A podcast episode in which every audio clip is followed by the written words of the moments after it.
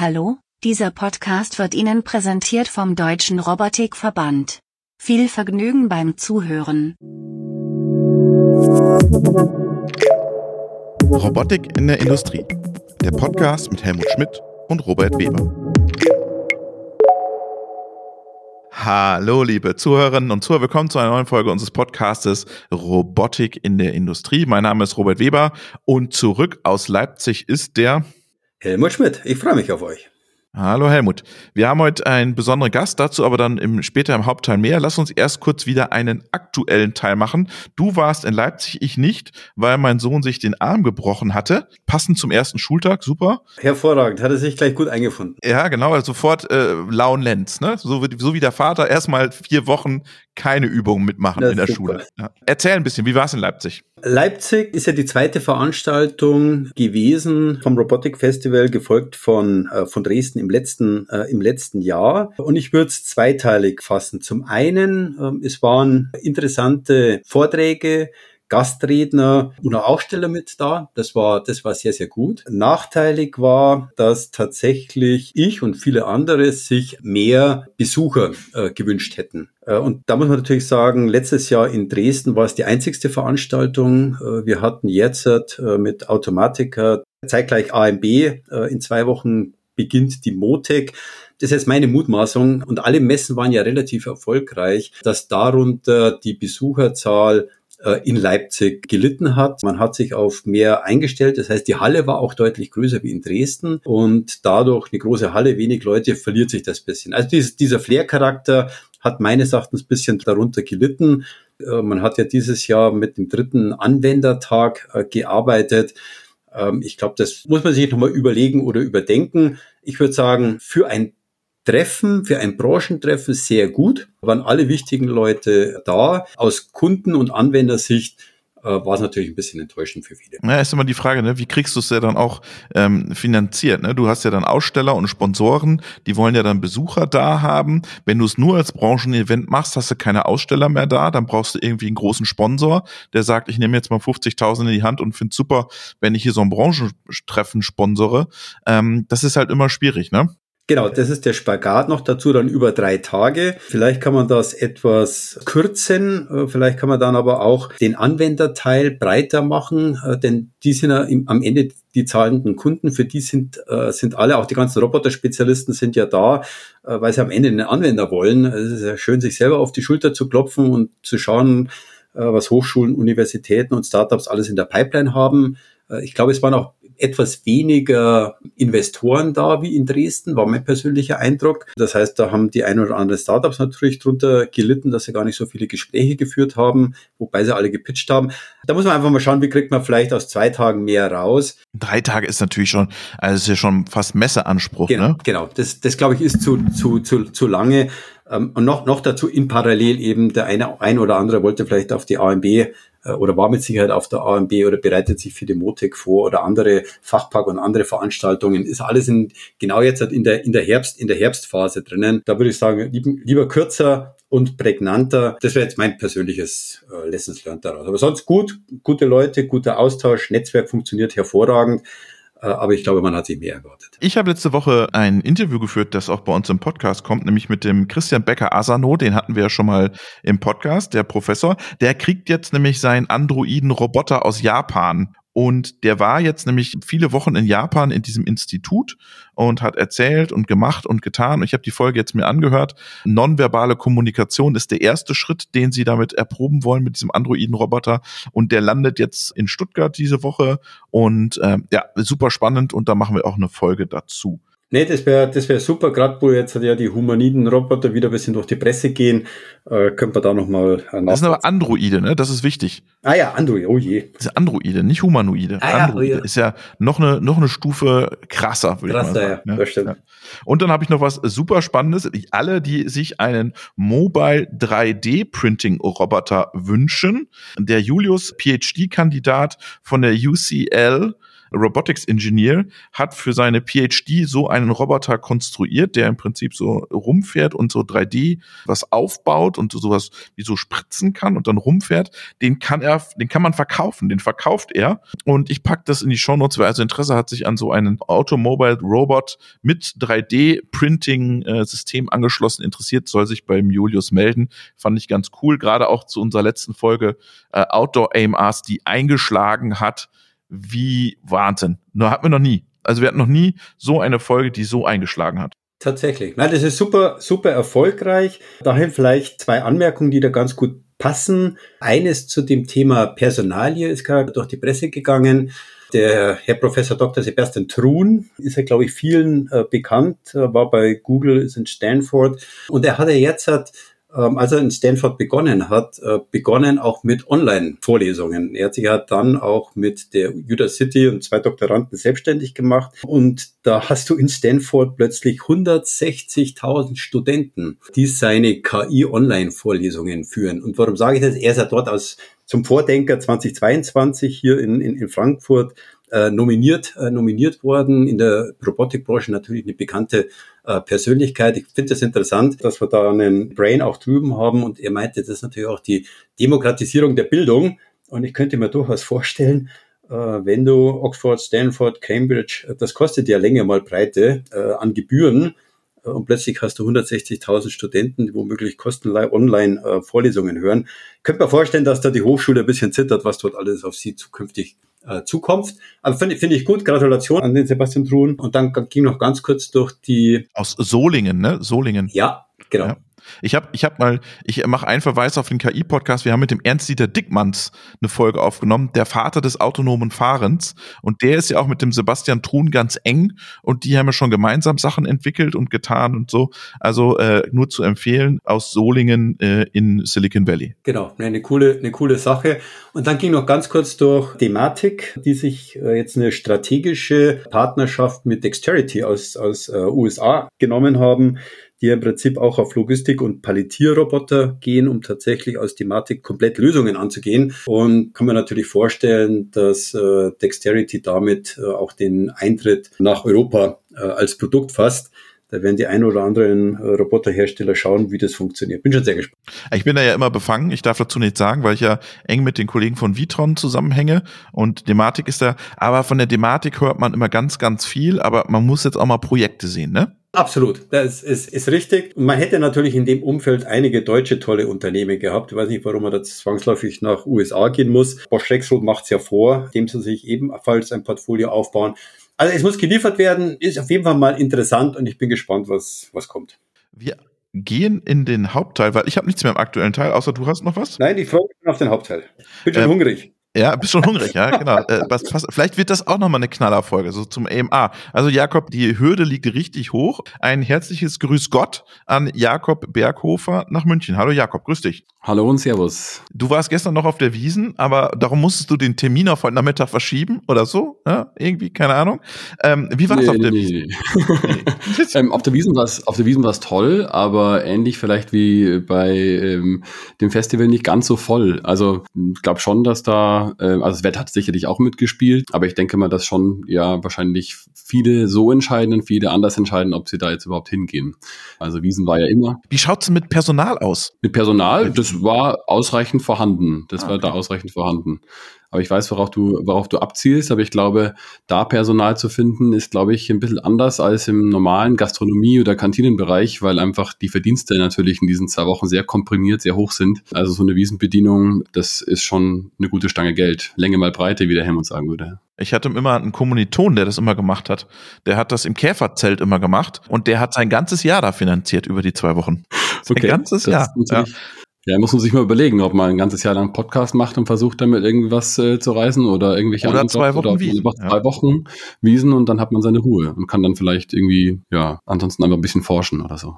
wir wollen jetzt ja gar nicht über die Wiesen sprechen, aber Gastronomie ja. hast du ja auch was mit zu tun. Stell dich doch ganz kurz den Zuhörerinnen und Zuhörern vor. Wer bist du? Was machst du? Und was hast du eigentlich mit Robotern zu tun? Ja, ich fange ganz kurz vorher an. Äh, komme aus München, bin aus München, habe an der TU München studiert, alles versucht mitzunehmen, was ein Maschinenbauingenieur, also ich habe ähm, von der Maschinenbaufakultät gestartet, so an Robotikvorlesungen mitnehmen kann, äh, von der Mehrkörpersimulation bis zu den Echtzeitsystemen. Und habe dann Diplomarbeit geschrieben im Bereich Medizinrobotik bei KUKA, so ein Chirurgie-Szenario aufgesetzt und bin aber dann ein bisschen weggekommen von der Medizinrobotik, habe in die mobile Robotik reingeschaut, Forschungsprojekte gemacht und da dann aber vor allem mit dem U-Bot, ich weiß nicht, ob der noch ein Begriff ist, kleiner süßer Forschungsroboter, ähm, immer noch beim Robocup aktiv, wie ich äh, mit Stolz feststellen musste, obwohl er schon lange nicht mehr produziert wird.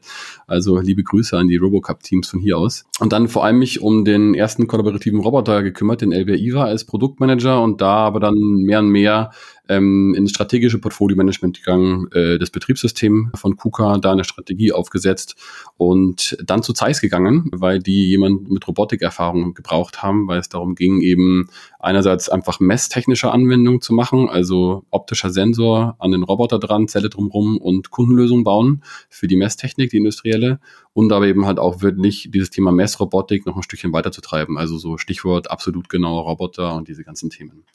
Ja, und jetzt seit kurzem muss man eigentlich jetzt noch sagen, so ein bisschen für mich fühlt es sich irgendwie noch so an. Ende seit Ende 2020 bin ich bei AidMe. Das ist ein Startup, in dem wir einen Küchenroboter bauen oder einen Kantinenroboter bauen und habe mir damit einen ja, kleinen Traum erfüllt, weil leidenschaftlicher Hobbykoch und Robotiker, äh, was will man eigentlich mehr? Und äh, durfte da auch noch komplett ein Team aufbauen und bin darüber sehr happy. Und äh, bei uns geht's gerade richtig, richtig los. Jetzt erzähl mal, Küchenroboter, was habt ihr für eine Vision mit Küchenroboter? Also die Vision ist bei uns nicht so irgendwie die, so die Zukunft, die man vielleicht so in, keine Ahnung, 10, 20 Jahren oder vielleicht sogar noch länger, darüber kann man ja mal streiten, wann kommt so der Haushaltsroboter, der alles für mich erledigt, der Humanoide, ja, nicht der Androide, der Humanoide. Das ist nicht unsere Vision. Unsere Vision ist eigentlich äh, sehr viel kurzfristiger, weil wir einfach unbedingt gerne direkt sofort in den Markt wollen und es nicht erstmal, sag ich mal, sehr jahrelang entwickeln, sondern äh, wirklich schnell am Markt testen, was, was funktioniert eigentlich.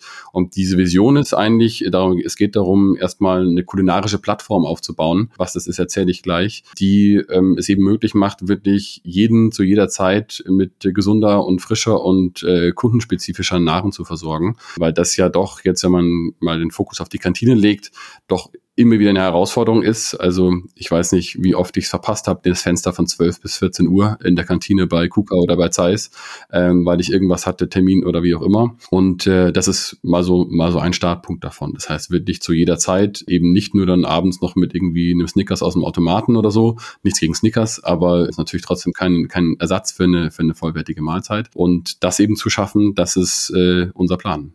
Jakob, da vielleicht eine kurze Frage, weil du gesagt ihr habt 2020 äh, gestartet. Ist das Thema Pandemie Corona ein Auslöser gewesen durch Zufall oder hat jetzt das Thema eher noch beschleunigt? Weil natürlich genau in dem Zeitfall sowohl Gaststätten, Kantinen etc. komplett eingestellt wurden. Ist das eher ein Zufall oder war das ein Enabler und hat nochmal Gas gegeben für euch? Also man muss präzise sein, ich bin gestartet äh, 2020 im November, aber das Startup gibt es seit 2019 offiziell und die Gründer sind der Emanuel Palur und der Julian Stoß, die gar nicht aus der Robotik kommen, sondern mehr aus dem Food-Bereich, aus dem Delivery Service, also von Foodora, äh, ehemalige Gründer und Delivery Hero. Die haben da schon vorangefangen, das heißt, man kann Corona nicht als Auslöser bezeichnen, aber natürlich war das auf jeden Fall ein Thema. Ich habe aber bin trotz während Corona äh, dahin gewechselt, äh, weil ich mir gedacht habe, ähm, ich glaube eher andersrum und das hat sich schon eigentlich bestätigt, ähm, dass Corona eher noch mehr Bedarf an flexibler äh, Nahrungsverfügbarkeit, Essensverfügbarkeit äh, eben erzeugt. Und das ist auch so passiert, dass jetzt auch noch natürlich dieser Effekt eintritt, dass in der Gastronomie und im Kantinenbereich es sehr schwierig ist, wirklich Personal zu finden. Ist nach Corona ja, wie jedem bekannt, glaube ich, eine große Herausforderung. Und das hat natürlich nochmal äh, die ganze Sache befeuert. Wenn wir es mal visualisieren wollen, ich würde es so beschreiben, ihr habt eine hübsche Roboterzelle gebaut und da eine Küche mit reingeflanscht. Ja, klingt, klingt schon ganz gut, ja. Also ich meine, ähm, die Küche. Kannst du es ein bisschen äh, deutlicher erklären? Ja, genau. Ist auf jeden Fall, ist auf jeden Fall nicht verkehrt. Ich würde gar nicht sagen Küche, weil wir ja nicht jetzt irgendwie anfangen, Zwiebeln zu schneiden, sondern wir machen eigentlich ähm, mehr so, sag ich mal, die letzten Maßnahmen, die sonst, was ich in auch anderen Restaurants gemacht wird, wenn eigentlich die Zutaten schon am Morgen vorbereitet wurden, so dass man überhaupt diesen Ansturm ähm, möglichst wirklich dann auch erfüllen kann. Also es geht darum, wir haben äh, eine Roboterzelle, die ist circa vier Meter breit, 1,80 tief, 2,20 Meter hoch. Also ein schicker, schwerer Edelstahlkasten im schönen Design, wie du gesagt hast. Und wir haben dann da so Silos drin. Einerseits sogenannte Solid Silos, also wo Feststoff drin ist, von Nudeln bis Hackfleisch und so weiter. Alles schon vorgegart, soweit man das vorgaren muss. Zum Beispiel Nudeln sind quasi bis auf ungefähr eine Minute Kochzeit fertig gekocht. Das Hackfleisch ist schon äh, durchgekocht. Also wir arbeiten hier nicht mit rohen Lebensmitteln. Da kann ich eben quasi verschiedene Zutaten, diese Feststoffsilos reintun. Und dann haben wir noch Flüssigsilos, wo die diversen Soßen oder Dressings drin sind. Und dann haben wir einen Roboter links, einen Roboter rechts.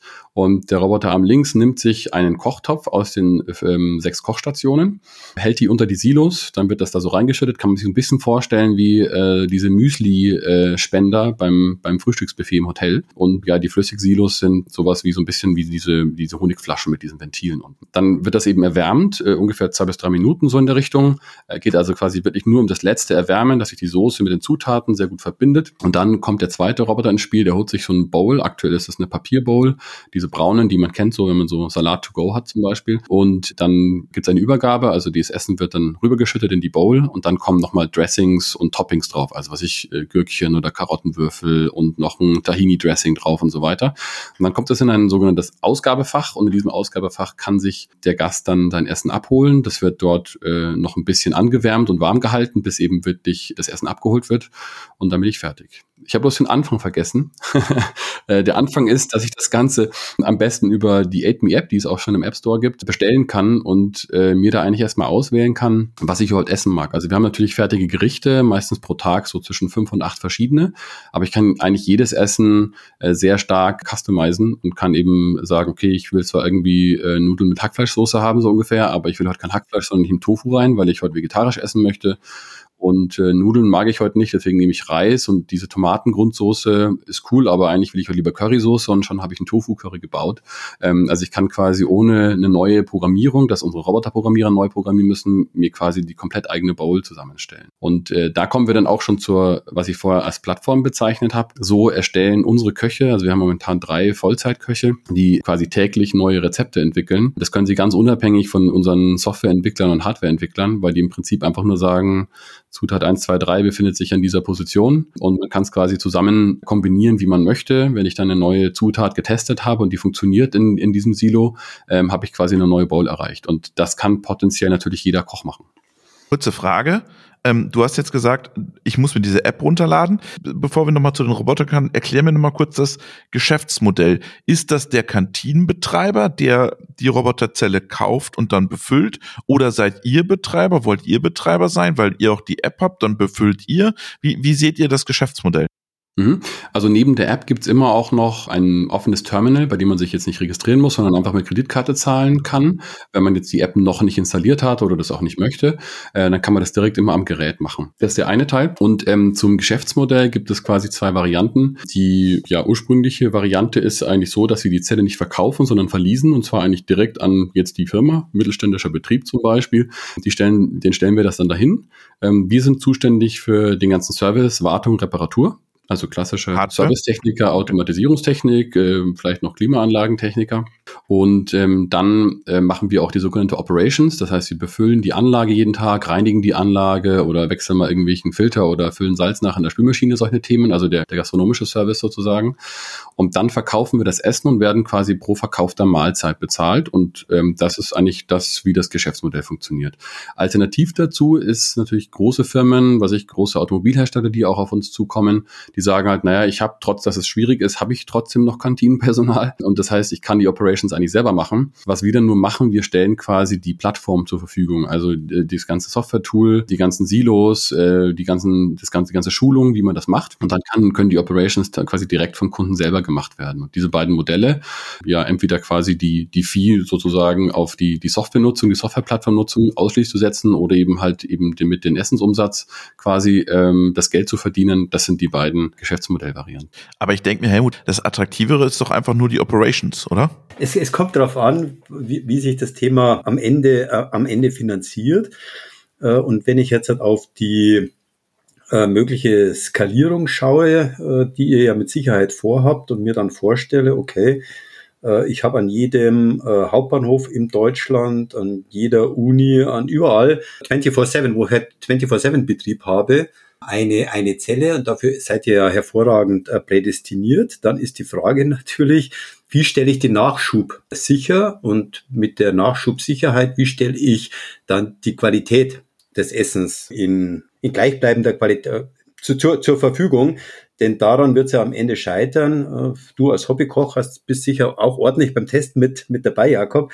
Das heißt, wie wird denn sagen wir, beim Evaluieren, du hast gerade gesagt, ihr habt drei Köche, und das hat jetzt noch nichts mit, mit der, mit der Robotertechnologie zu tun, aber wie wird denn klargestellt, dass die fünf, sechs, sieben, acht Kombinationen geschmacklich immer gleich rauskommen? Und wenn ihr dann von Montag bis Freitag die Kantine befüllt, dass auch mit einer Logistikplanung natürlich da ist. Also kriege ich dann ähnlich wie einen klaren Kühlschrank Rückmeldung, das ist leer, das ist leer, das ist leer, dort nachfüllen.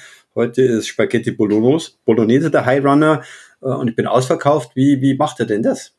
Also das waren, es waren jetzt ein paar mehr Fragen in einer. Entschuldigung. Ähm, das ist überhaupt kein Problem.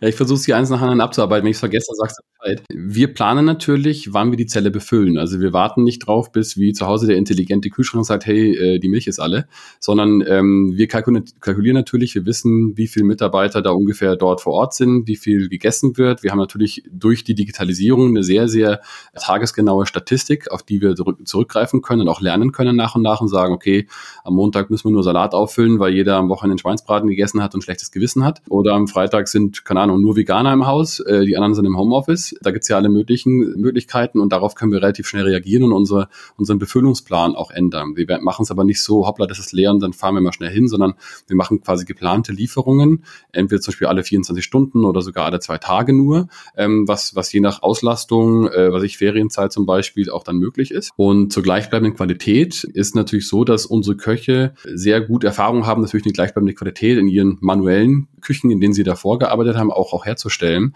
Und was wir zusätzlich noch machen, ist natürlich, wir arbeiten da dann vor allem für die Großproduktion, vor allem bei der, zum Beispiel bei der Soße, dann auch mit, wirklich mit Soßenherstellern zusammen. Das sind Firmen, die sich darauf spezialisiert haben, quasi die Soßen nach deinem Rezept in gleichbleibender Qualität in quasi sehr, sehr großen Mengen darzustellen. Also wenn man guckt bei irgendwelchen Burgerketten zum Beispiel, die haben ihre eigenen Soßen entwickelt und die kochen die aber nicht selber und füllen die ab, sondern das sourcen die aus zu genau solchen Herstellern. Und wenn dann zum Beispiel jetzt ein großer äh, deutscher Automobilhersteller sagt, ich habe auch so Zellen, um meine Produktionsmitarbeiter zu versorgen, mache aber die Operations selber, dann ist es so, dass er die Zutaten so wie auch bei seiner normalen Kantine, über einen äh, Gast äh, Gastronomielieferanten bezieht. Und in diesen Gastronomielieferanten sind wir quasi Katalogware. Das heißt, da kann man, da ist irgendwo Katalognummer XY und äh, da ist die Ate Me Soße Nummer drei ähm, und die kann ich dann darüber kaufen ähm, und so rüber läuft die Logistik quasi über schon existierende Ketten. Und wie fülle ich das danach? Muss der dann da reingehen in die Roboterzelle? Ähm, nee, also aktuell läuft es darüber, ähm, dass wir quasi diese Silos in so Racks haben, wie so Batterien. Also das sind immer zwölf äh, Silos zusammen und äh, sechs flüssige Silos zusammen. Und die kommen quasi wie so eine, so eine, so eine Batterie oder wie so eine Druckerpatrone und dann wird das Ganze reingeschoben, koppelt sich ein an den Motoren, wo das dann bewegt und gedreht wird. Und das kann ich quasi machen. Da gibt es momentan noch so ein bisschen und deswegen machen wir eben, ähm, wir haben jetzt zwei Zellen live aktuell, haben wir sehr früh angefangen, einfach loszulegen, um auch einfach in diesem ganzen Operations-Bereich viel zu lernen. Also wie lange brauche ich an so einer Zelle? Wie lange dauert es, bis ich das gewechselt habe, bis ich diese Silos wieder zerlegt habe, in die Spülmaschine gelegt habe und dann wieder zusammengebaut habe? Diese ganzen Sachen lernt man nur, wenn man sie einfach macht. Und zwar nicht nur einmal irgendwie der, der Maschinenbauingenieur, der das Ganze konstruiert hat, ähm, sondern wirklich die Küche, die damit einfach täglich arbeiten muss und schwitzen muss, dass das Ganze funktioniert. Jakob, mich würde würd mich noch kurz interessieren. Die Anforderungen in der Gastronomie sind ja, was Hygiene, Reinlichkeit und so weiter angeht, sehr, sehr enorm. Und du hast jetzt schon zwei, dreimal das Thema Spülmaschine äh, genannt. Ähm, das heißt, äh, tauscht ihr nach jedem Mal äh, Kochen, Pfannen und die Möglichkeiten aus oder ähnlich wie bei einem Wok, es werden zwei, drei Gerichte gemacht. Wie kann ich mir das bei euch vorstellen und wie stellt ihr das dann sicher? Im normalen Pro Prozess ist es so, dass nachdem der linke Roboter das Essen rübergeschüttet hat in, den, in, in die Bowl, die vom anderen Roboter gehalten wird, ähm, dass er dann zur Spülmaschine fährt und den Topf spült. Es gibt auch zum Beispiel so eine Art, äh, ja, wir nennen das Skip Wash. Wenn jetzt zum Beispiel zweimal die gleichen Gerichte hintereinander bestellt werden, dann kann man den Topf einfach wiederverwenden, spart natürlich Zeit und ist natürlich das Thema Taktzeit ist bei uns auch äh, ziemlich wichtig. Und das ist die Möglichkeit. Und jetzt die anderen Sachen, aber also natürlich müssen wir sonst schon schauen, dass wir die, die Töpfe waschen,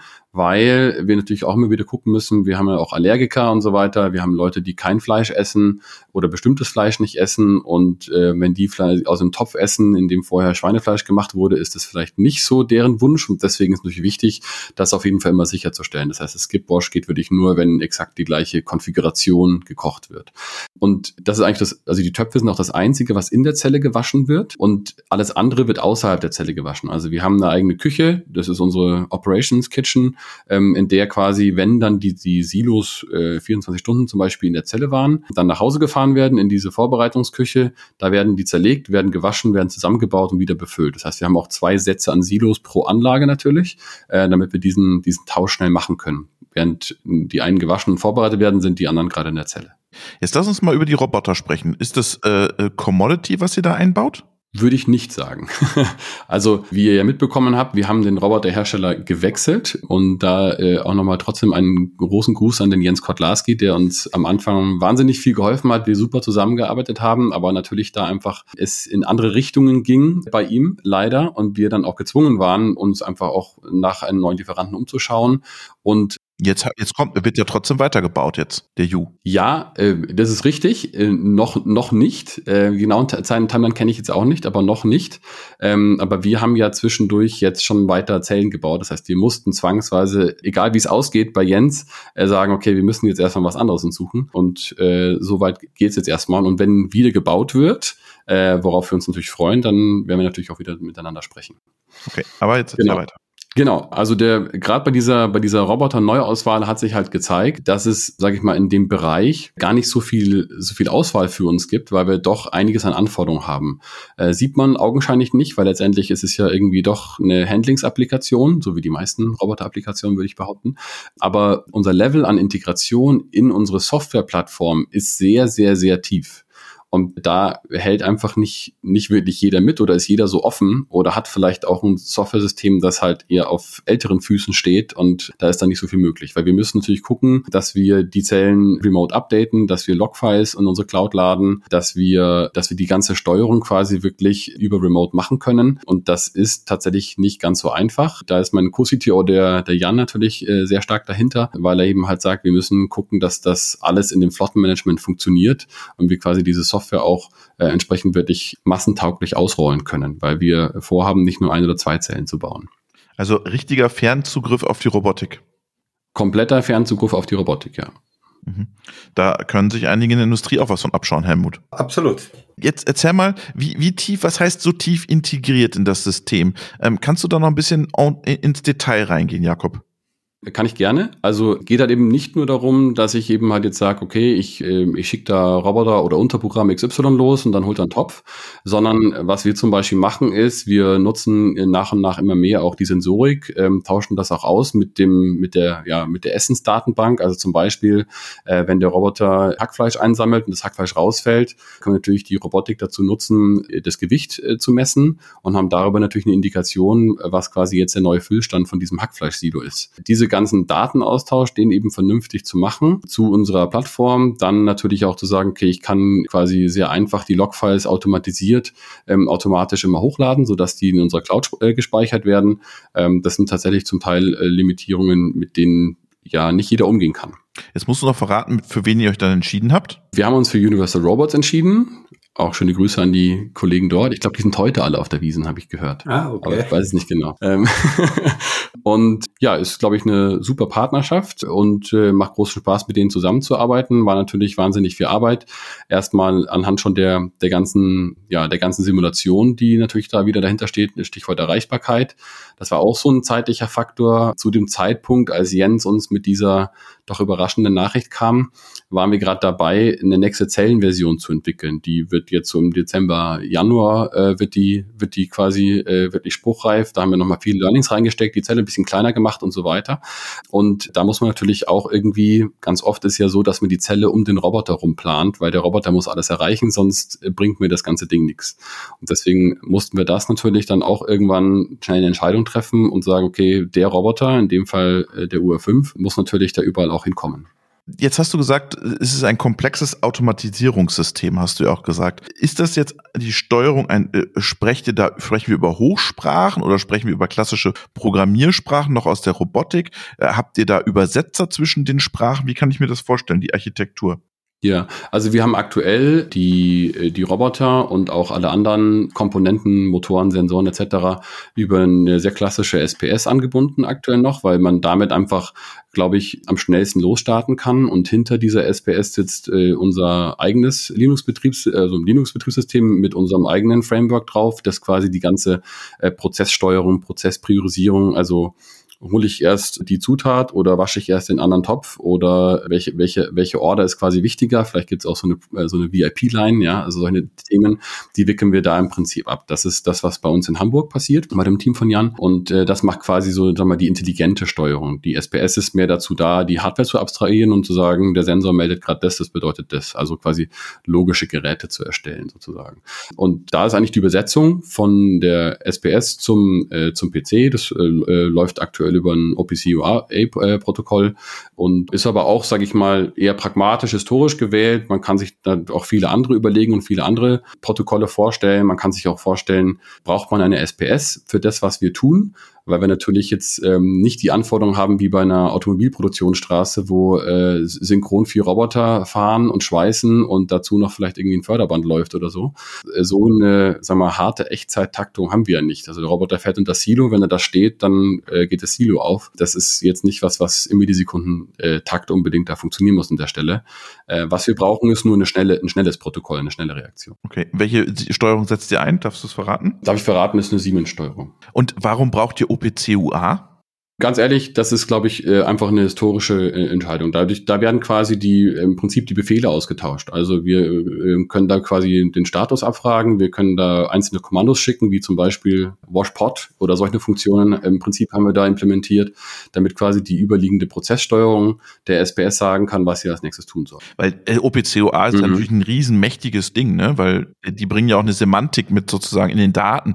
Ist das vielleicht ein, ein Thema, dass ihr auch sozusagen dann eine, eine, eine Datensemantik sofort in euer Cloud habt?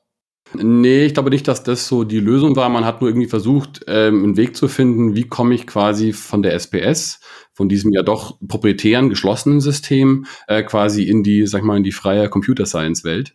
Ähm, und da ist natürlich sowas wie OPCOA eine ganz gute Schnittstelle erstmal und tut seinen Zweck auf jeden Fall. Ich habe vielleicht noch mal eine Frage, Jakob, weil du hast am Anfang gesagt, bei euch steht im Fokus, so schnell wie möglich an den Markt zu kommen. Ähm, jetzt tut sich in dem Umfeld natürlich eine ganze Menge. Die einen probieren Burger, die anderen machen Pizza, die einen machen Getränke, Kaffee und so weiter.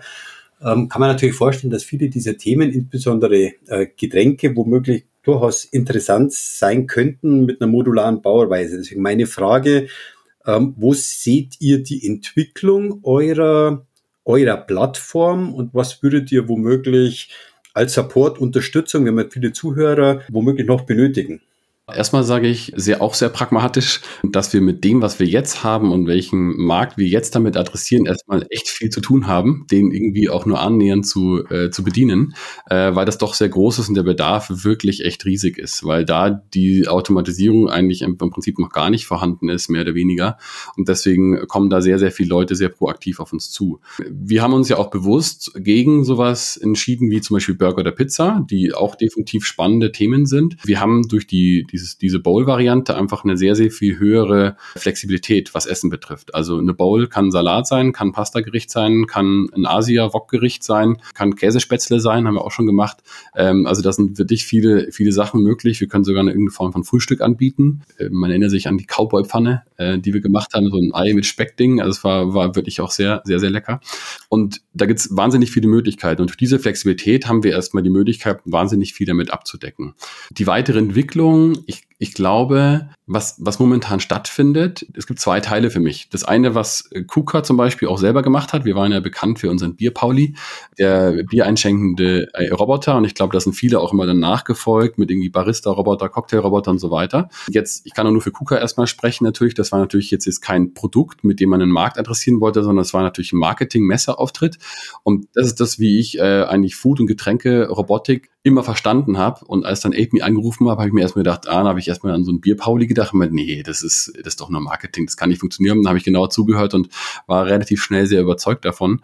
Ähm, ich glaube, was halt viele machen, ist, sie versuchen irgendwie das, was Menschen machen würden, halt irgendwie nachzuempfinden. Und das ist natürlich für eine Show total toll, ja, ähm, und für Marketing toll und sehr beeindruckend, wie er dann den Deckel aufmacht und das Bier einschenkt und die Schaumkrone genau stimmt.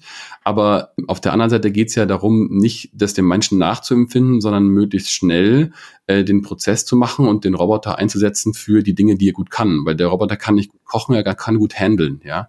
Ähm, gut kochen kann die Induktionsplatte. Deswegen sollte man das auch ihr überlassen und dann einfach einen Motor hinmachen, dann dreht sich das Ganze und fertig anstatt zu sagen, ich gebe dem Roboter irgendwie einen Holzspatel in die Hand. Und ich glaube, diese, diese Entwicklung ist gerade, finde ich, sehr spannend, weil natürlich die Leute, wenn sie es dann wirklich neben einem Messerauftritt wirklich echt einsetzen wollen und dann auch plötzlich vor das Problem Taktzeit gestellt werden, ähm, ist natürlich auf jeden Fall eine sehr wichtige Entwicklung. Ich glaube, da werden wir noch, noch sehr viel mehr sehen, mehr Erkenntnisse sehen, wie die Leute das lösen. Sieht dann vielleicht manchmal unsexier aus, weil es eben nicht so humanoid aussieht, aber tut dann das, was es tun soll, gutes Essen in gleichbleibender Qualität sehr schnell auszuliefern. Das heißt, du bist auch kein Freund dieser kollaborativen Systeme, die dann in der Küche mit dem Menschen zusammen kochen und ihm was abnehmen. Ähm, warum nicht? Ähm, aber ich meine, jetzt mal unabhängig von dem Kochbereich, ich habe äh, in der kollaborativen Robotik ja äh, sehr viel gemacht in den Zeiten, wo ich für den LBI zuständig war. Was ist immer die Herausforderung bei den Cobots? Ähm, sie sind langsam, sobald der Mensch in der Nähe ist. Und auch sowas Themen wie Risikoanalyse und so weiter sind einfach etwas, was immer schwieriger ist. Und ähm, jetzt habe ich eine, eine Industrie wie, was ich, Produktion, Automotive und so weiter, wo natürlich die Werker schon eine ganz andere Sensibilität für das Thema Robotik haben.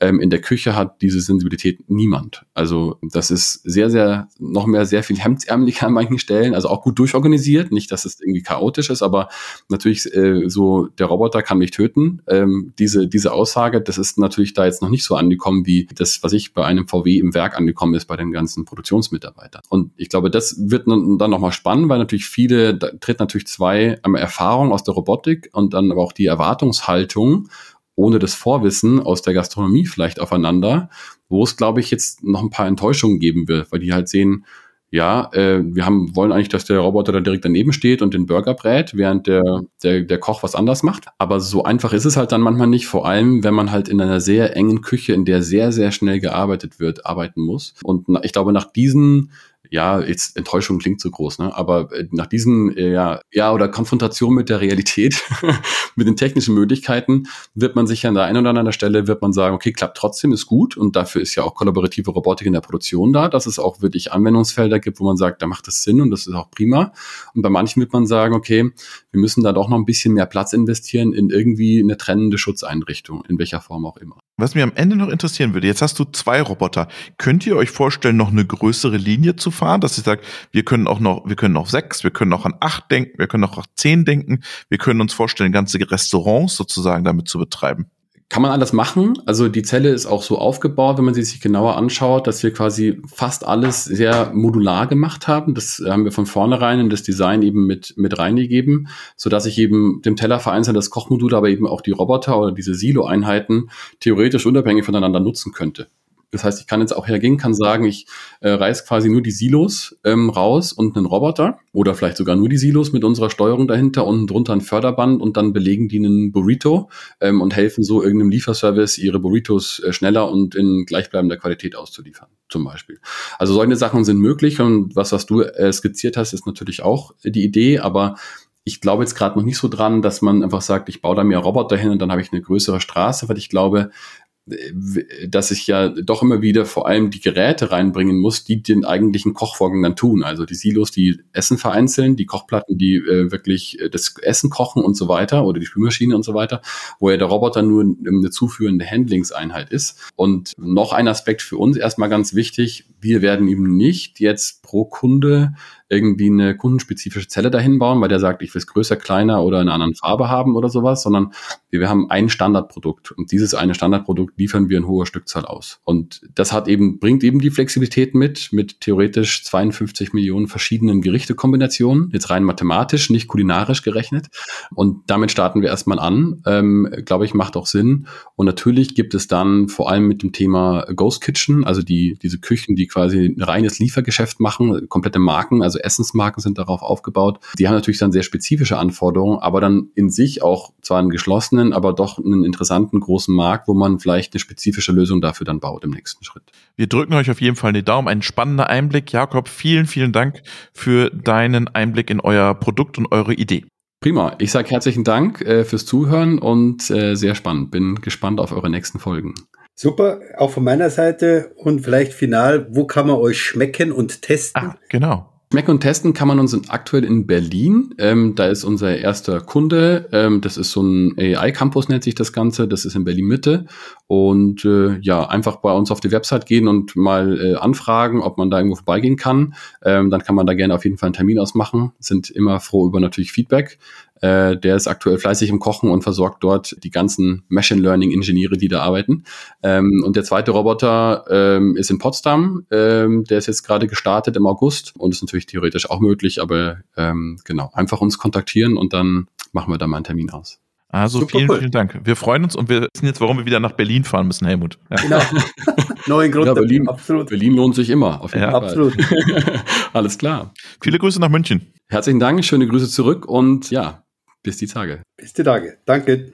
Ciao. Robotik in der Industrie. Der Podcast mit Helmut Schmidt und Robert Weber.